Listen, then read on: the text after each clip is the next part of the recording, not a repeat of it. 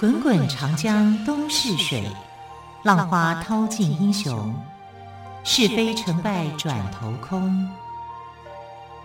古今多少事，都付笑谈中。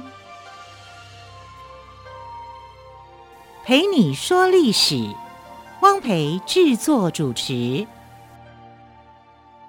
欢迎朋友们收听今天的《陪你说历史》节目，我是汪培。同样再次为朋友们邀请到历史专栏作家于远炫老师来到我们节目当中。老师好，主持人好，听众朋友大家好。老师，我们陆续讲了晏婴的故事哦，他真的是充满机智，而且心怀仁厚的心。那么在历史上呢，有一个二桃杀三士的故事，也非常的精彩。是不是老师可以在今天节目当中跟朋友们做介绍？因为我们在讲到晏婴的时候啊，像昨天就讲到他的仁政跟他的厚德，对啊，这是其实就是在齐景公的这个时代里面发生的。但是这个是齐景公呃即位之后啊，他用二桃杀三士之后啊发生的故事。也就是说，齐景公在之前。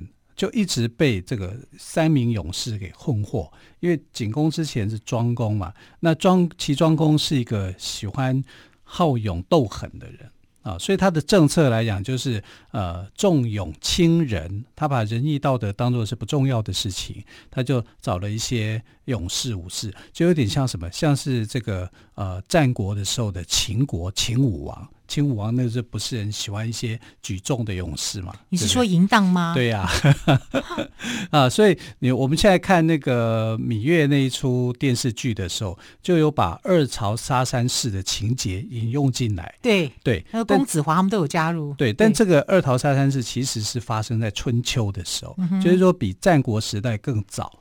啊，那只是说这个呃剧组啊，把春秋时代的故事套用进来，对对对对对。那实际上这个是在晏婴的时代，晏婴的时代呢，他想要改正就是齐景呃齐庄公时代的这个问题，因为庄公留下来的，庄公后来当然也是也被杀了哈，因为他跟这个崔杼之间有问题，崔杼的他。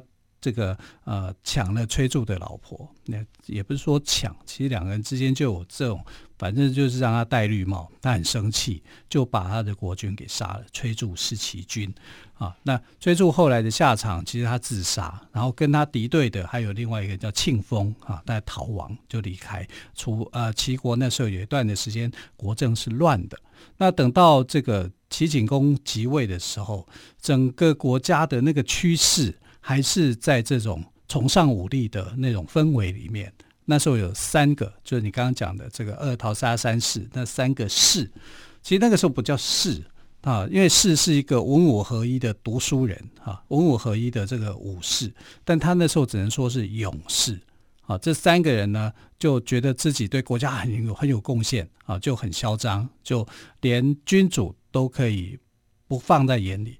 更何况是那矮矮小小、干干扁扁的晏婴，对，所以他们是治不服、治不了他的啦。那齐景公在想，我如果留三个这样的人在身边，对，太可怕了，哪一天他就被杀了都不知道。嗯、好，所以他就很担心、很担忧，就想到说，我是不是要用什么方法把这三个所谓的勇士给杀掉、给除掉？那你如果说我我要让你三个人去死，要你们去死，你会去死吗？不会啊，他可能会造反，对不对？所以齐景公也没有那个勇气啊，就直接命他们三个人自杀啊，不可能的啊，因为他们三个人一定会反抗的。好，那你要去，他没有想要给罗织一些罪名什么之类的。那你也得要，那万一他反抗呢？哎，对不对？对对对啊，所以他有一些顾忌。他有这个顾忌以后，他就去问晏婴，因为晏婴虽然个子小。可是胆子大啊，鬼主意多啊，就问他说：“我现在这样的话，这三个人太跋扈了。这三个人造成我非常大的困扰。对，你要帮我想想办法。对，你要帮我想办法，有没有什么办法？帮我想想。”他就说：“嗯，好吧，那我就帮你想。”他就想了一个计策，叫做“二桃杀三士”。先讲一下二桃，一二三四的二哦，桃是桃子的桃，二桃杀那个杀人的杀，对，三呢是一二三的三，士呢就刚刚于老师说的勇士哈，对，用两颗桃子就可以换得三个勇士的性命。当然当时他没有这么说了，是。他说那就是一个分配的问题，他们每个人都觉得自己功劳大，那我就在分配上面制造他们的矛盾。我把两颗好吃的桃子送给他们三个人，看他们怎么样。那不够啊，不够分啊。是啊，可是我就只有两颗好吃的桃子啊，对，对不对？啊，呃，山东好祁这个地方可能桃子真的好吃啊，啊，那可能这个是很珍贵的，或者是怎么样？反正我只剩下两颗的桃子，可是我这珍贵的好吃的两颗的桃子，我只能够送给你们三个人，那你们三个人去分。要是我就可能会去开始去算数学，好，就分三颗桃子，然后再分成切丁，分成几块，对对对，然后每个人分一分，这样不就搞定了吗？干嘛还吵架？啊！可是勇士们的问题就是没那么多想法。对啊，你看一颗就变三分，嗯、切成三等份，两颗六等份，对，对不对？六六六六等份分分给三个人，一人两等份。你总有很多方法的嘛，对不对？为什么要这么笨去上人家的这个诡计啊？那其实晏婴就是用了一个诡计嘛，我看你怎么样分配。你们在处理分配问题的时候怎么做？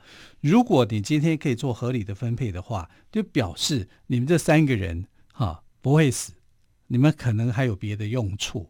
但如果你们直肠子这样的认为，然后在分配上面没有做好的话，那你们就一定会引起纷争。那你们引起纷争的时候，我就可以渔翁得利，获得好处。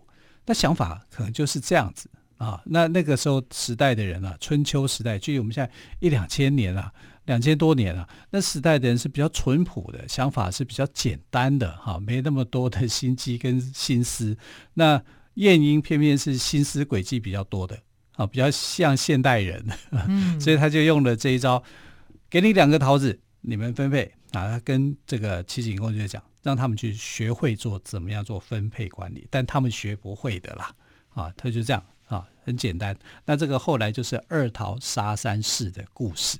当初他绝对不会说，我用两颗桃子就可以杀掉三个人，他也不敢这样打包票。我就看你们会不会因为分配不均而起冲突。这就是一个大学问，因为所有的政治啊，所有的问题啊，都出在哪里？出在分赃不均嘛。分配不均才会起问题嘛，才会起冲突嘛。我们看一下很多的爆料，或者是很多的这个什么出来的，几乎都是因为分配这个利益不当啊，没有把这个分配原则处理好，最后就引起大家的不满啊，所以才有那么多的爆料啊，那么多的这种东西啊。好，然后在这个时代里面呢，晏婴啊就用这一招这个诡计啊，这个 tricky 要去看我能不能。把这个这三个人给顺利给除掉，因为对晏婴来说，我既然献上了这个计策，也表示这三个人对国家的危害是大的。嗯哼，他是想的，并不是说我对你三个人有仇，而是你们这三个人对设计的危害是大的，所以你就不可以在这个位置上面。也许你不会选择自杀啦，或者是自相残杀啦，你选择退隐啦，或者什么样都可以。啊，他想他想的是这样啊，这是啊，我要为晏婴来做一个辩护的，他不是不是为了自己，对，他不是为了自己，是为了设计国家。对对对，好，那两个桃子只能两个人吃啊，剩下没桃子的你就被比下去了嘛。那被比下去怎么办？他们三个人拿到这个国君的赏识，那时候是派使者哈拿。那个盘子端的好的两个漂漂亮亮的桃子，说：“哎，这是君主赏给你们三个人吃的桃子。你们三个人当中，哪两位功劳最大，就可以吃这个桃子。那当然不甘示弱啦。对呀、啊，就前提就是这样啊。哦，我我的命命题就是两个人只能吃三呃呃分给三个人吃。那你们三个当中谁功劳最大，谁就可以吃。嗯、那功劳最小的那个就没桃子吃。”啊，整个叙述大概就是这样。那这个叙述一听到啊，那时候这三个人，我们来讲这三个人到底是谁？就是田开疆、古野子跟公孙接。好，这是三名勇士的名字。名字对。然后这个公孙接就第一个开口，他就说啊：“我曾经活捉大野猪，还曾打过两头哺乳期的这个猛虎。猛虎”于是呢，他就拿走了一颗桃子啦，他就被他拿走了。因为大野猪很凶猛啊，我们知道野猪的皮很厚，獠牙很厉害。你能够打赢大野猪的话，不容易，不容易耶。我们现在原住民的这个朋友，他就到上山啊，最怕也最喜欢遇到的就大野猪嘛，因为打起来是很光荣的，好，跟野猪搏斗的那个过程是辛苦的，但是因为野猪动作快，然后皮又厚，獠牙又利，啊，在西方神话也是这样啊，大野猪其实可以让各路的英雄去围捕的。啊，所以大概古今中外对野猪的印象就是这样，是凶猛的。嗯、哺乳期的猛虎，老虎在哺乳，它有小孩，那个时候很凶悍的。对，所有的动物哦，它只要在哺乳，这个在呃照顾小它的小孩的时候，那时候母性爆发期，对，没错，是很可怕的。他们在最可怕的时段里面，遇到最凶猛的大活捉大野猪，然后要把这个呃猛虎给打下来，所以他觉得他功劳大。他很厉害，就拿走了。这个公孙坚呢，他曾活捉大野猪，还曾打过两头哺乳期的猛虎哦，所以他就拿走了一颗桃子。那田开这样这样只剩一颗桃子啦。那田开江跟古野子这两个人要怎么应对呢？我们先休息一下，之后再请岳轩老师来告诉我们。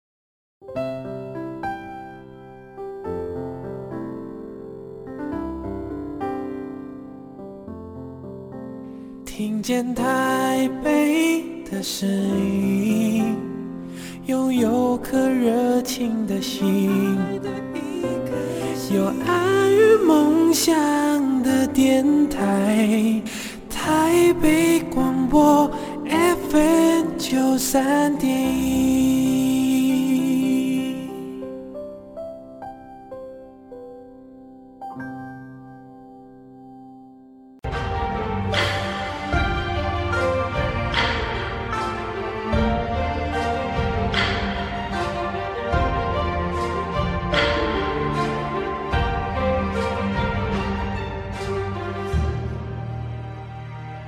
这里是台北广播电台陪你说历史节目。这个二桃沙山是跟分享真的是一点关系都没有。其实，但是如果分享的话，对这个可以避免一场杀戮到真的。对啊，分享是快乐的啊，你就没有分配不均的问题啊。与你分享的快乐胜过独自拥有。对。对那你如果是分配不均的话，你想要去抢夺那个功劳，你就很麻烦了嘛。是，所以二桃杀山事的一个原理，它的设计就在这里。他掌握了人性。对对，所以二，所以我觉得晏婴是厉害在这个地方。对，如果他们三个人懂得分享的话，就没有这个问题啦。嗯、可是他们偏偏呢不懂得分享，然后第一个人就觉得我打猛虎，我打野猪，就公孙接嘛、啊嗯。对，就拿走了。那田开疆就讲说，你打猛虎，打野猪。可是我曾经双手持着兵器打败敌军的进攻，所以呢，他是保家卫国，他有功劳，所以他也拿走了。哇哇，两个桃子都被拿走了。一个，田开疆拿了一个，就没有桃子啦，没桃子啦。那，那第三位古爷子，他没东西可拿啦。那古爷子就骂他们，嗯，对，他说你们两个，一个就是打野兽。对不对？嗯、然后一个是打退敌人，拿兵器打退敌人，不不是都是应该的吗？啊，他就说他曾经跟君主啊，就是跟这个齐庄公啊，在河边遇到一个大水怪，把马车左边的马都拉到黄河下面。呃，因为你知道君主的马车哦，大概是有四辆啊，一辆里面有四个四匹马，他把最左边的那匹马给拉下来。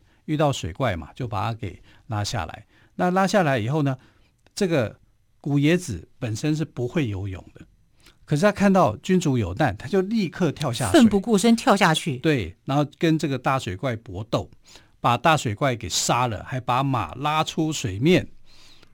哇，那很强悍呢，很强悍呐。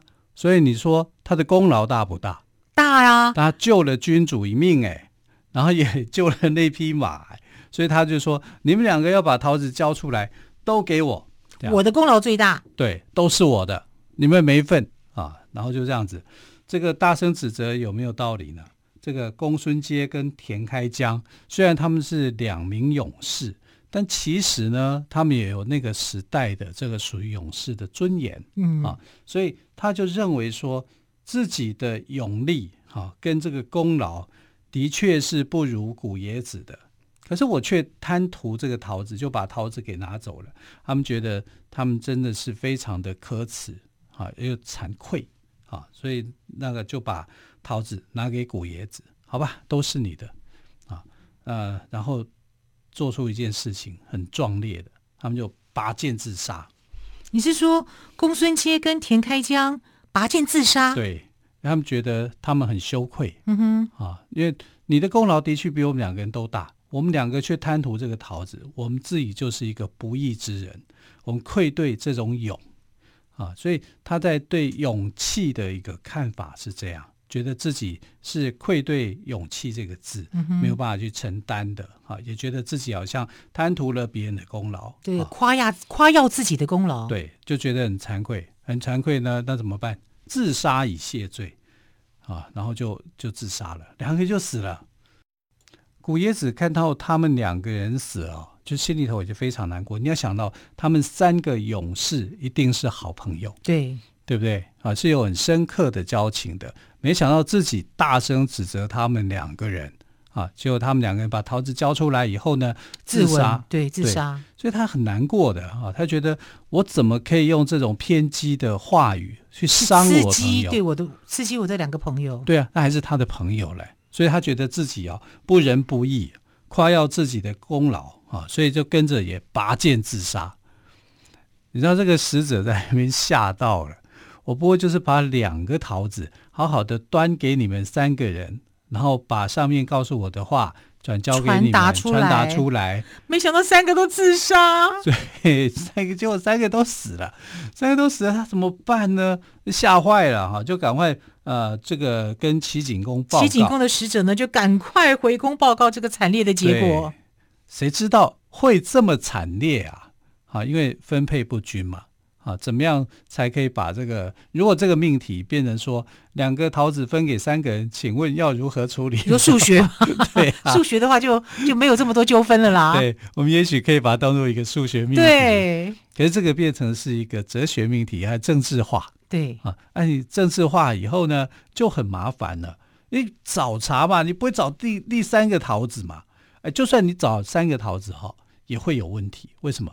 因为每个桃子不可能长得一模一样啊，可能就是有的桃子大，有的桃子小，小对啊，刚好可能有大中小不一样的，那也也许也会引起一些纷争，对不对？谁是大桃子？谁是第二颗桃子？管他的，吃了它。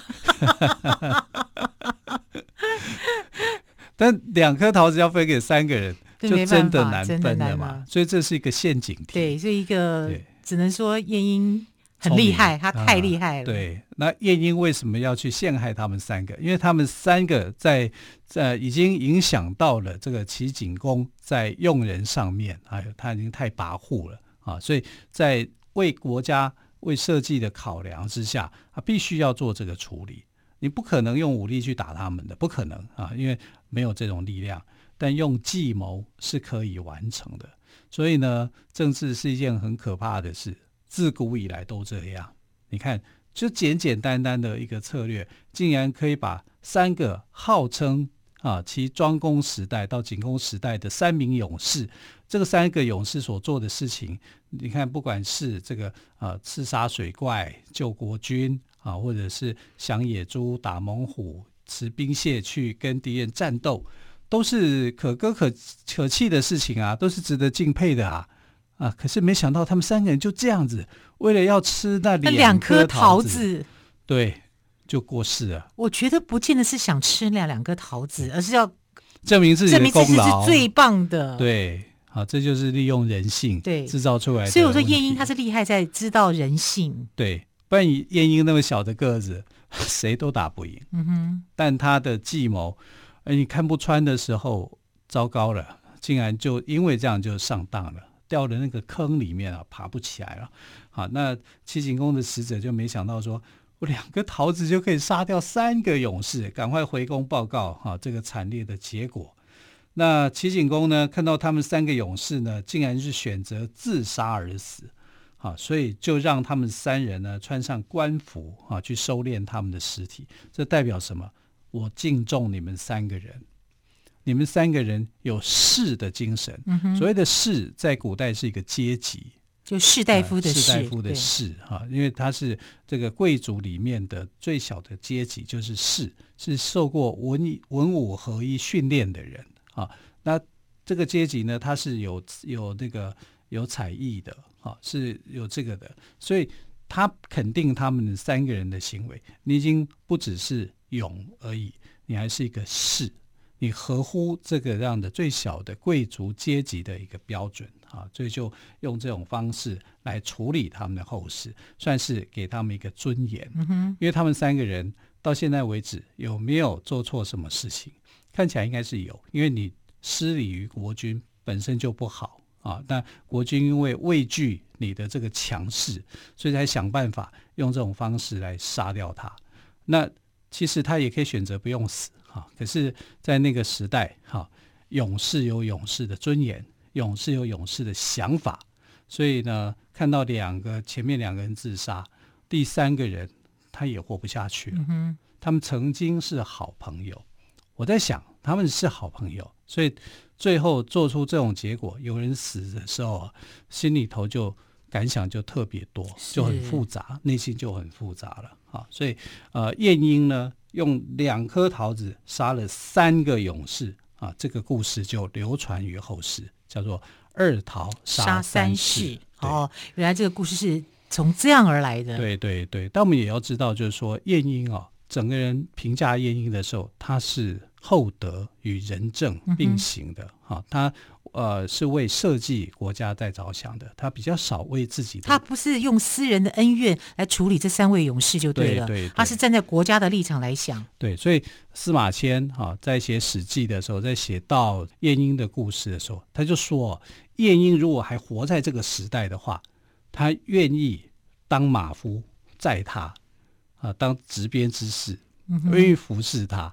你看哦。司马迁愿意服侍他哦。司马迁愿意服侍晏婴，代表晏婴在他心中的地位是很崇高的哦。非常高的，对。好，非常谢谢岳轩老师今天特别跟我们说晏婴二桃杀三世的故事由来。我们常常听到这五个字，可是不晓得它的来由是这样子的。非常谢谢于老师，谢谢，谢谢亲爱的朋友，我们就明天再会喽，拜拜。